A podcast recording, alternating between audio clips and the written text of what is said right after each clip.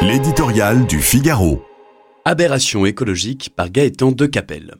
Mais où est donc passée l'écologie à la française voulue par Emmanuel Macron, accessible et juste, responsable et pragmatique? Les maires aux prises avec l'ubuesque ZAN, zéro artificialisation nette de la loi climat et résilience, se le demandent bien, pendant que persuadés de participer au sauvetage de la planète, les militants de la Convention citoyenne jubilent. Eux constatent que l'idéologie verte a encore frappé, détachée de toute réalité du terrain. Le résultat est sans appel au nom du principe large et flou de la préservation de la diversité. Les réserves foncières des communes se trouvent aujourd'hui dans les faits quasi congelées. Il faut faire preuve d'une naïveté confondante pour s'étonner des conséquences de cette situation créée de toute pièces. Comme attendu, la pénurie de logements, considérée non sans raison comme une bombe à retardement social, s'aggrave mécaniquement sur fond de hausse des prix. Quant aux investisseurs que l'on cherche à attirer pour réindustrialiser nos régions, ils se demandent où installer leur site de production.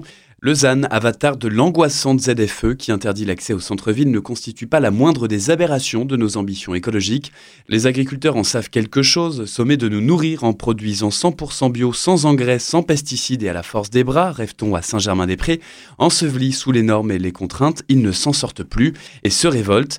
Les propriétaires de logements ne sont pas en reste, victimes d'une réglementation tatillonne sur la rénovation thermique qui participe activement à la paralysie du marché immobilier.